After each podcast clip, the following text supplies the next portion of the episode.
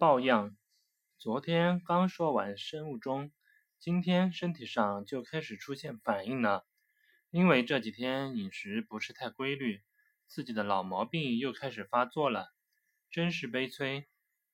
生病是一种什么样的状态？简而言之，就是身体的机能出现了不正常的状态。比如以前能吃能喝能跑能跳，现在却变得精神萎靡不振。仿佛马上就要倒下来的样子。生病最影响的就是集中力，比如手头上有一件十分重要的工作，我们必须加班加点的完成它。可是，连续的熬夜加班终于拖垮了我们脆弱的身体，身体机能开始出现异样的反应，我们病了。可是任务还需完成。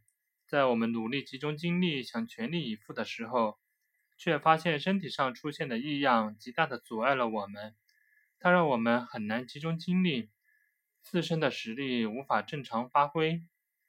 当然，生病也有大病和小病之分，人们对于生病的态度也能很好的看出一个人的意志品质。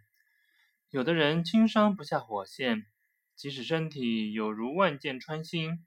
也依然坚守在岗位上，直至任务的完成；而有的人却小病大养，分明不是什么严重的疾病，只需稍许调理就能恢复正常，却表现得好像得了疑难杂症一样，自己的生活仿佛都不能自理，就更不用说工作了。